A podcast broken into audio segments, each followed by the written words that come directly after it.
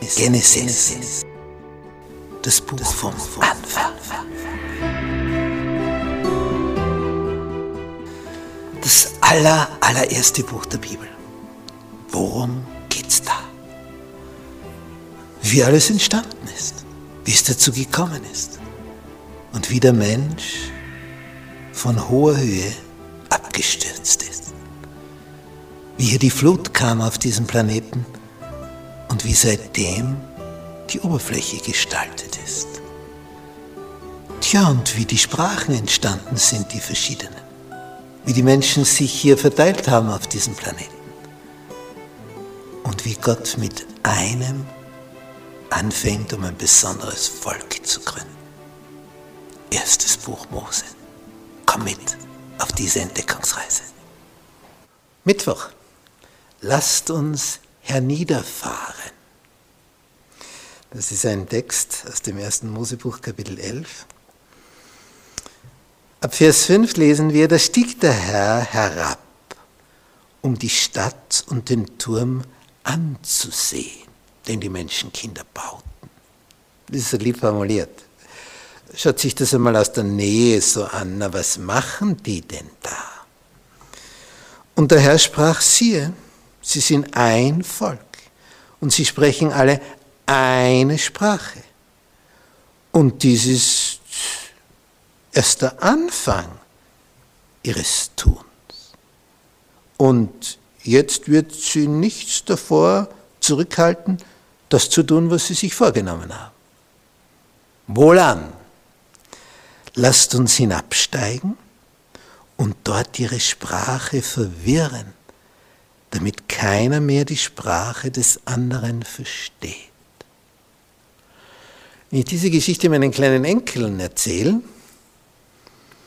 du sagst nicht, der steht da unten und der andere steht da hoch oben auf dem Gerüst, zwei Bauarbeiter, der von oben ruft, ich brauche jetzt noch Asphalt, ich brauche noch Ziegel. Und der von unten meldet dann zurück, wie ich das das erste Mal so erzählt habe, sagen die Kleinen, Opa, was redest du da? Ich kann dich nicht verstehen. Und genau das war das Problem damals.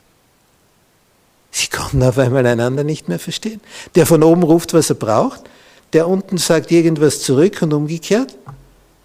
Und du kannst nicht mehr kommunizieren. Es funktioniert nicht mehr. Es geht nicht mehr.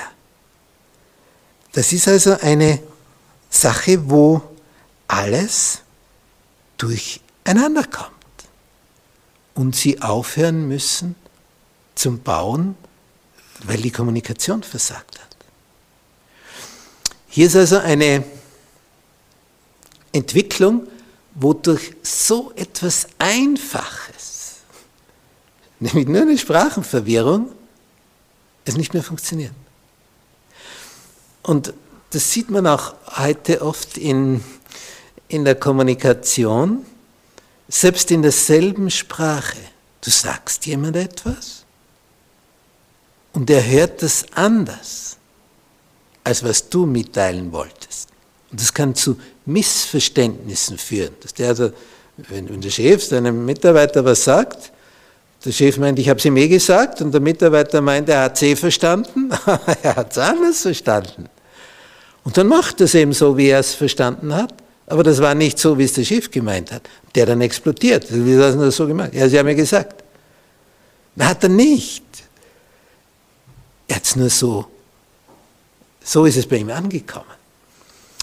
Es ist also mitunter, selbst in derselben Sprache, gar nicht so einfach, das, was einem vorschwebt, dem anderen so rüberzubringen, dass sich der auskennt, oder wenn der andere nicht richtig zuhört und meint, ja, er weiß eh schon. Das kommt dir in Ehen häufig vor. Ja, brauchst mir nicht sagen, ich weiß schon, was du willst. Ja, aber es kommt eben auf das Zuhören drauf an. Und das ist ja auch das Besondere in der Beziehung zu unserem Gott. Nehmen wir uns die Zeit, ihm zuzuhören. Was sagt er uns denn da tatsächlich? Oder meine ich nur, ich weiß es eh schon, was er mir sagen will. Und am Ende ist das nur meine Meinung, aber nicht seine Meinung.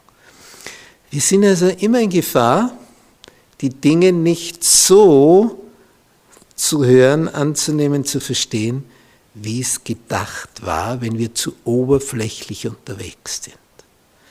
Es braucht also ein genaues Hinhören, ein Hineinhören, ein, ein Verständnis, ein offenes Herz dafür zu entwickeln und dann wird man es auch verstehen. Und wenn man es dann umsetzt, was man verstanden hat, dann wird man gesegnet sein. Kommunikation ist also eine wirkliche Wissenschaft. Und wir tun gut daran zu feilen und uns hier weiterzuentwickeln.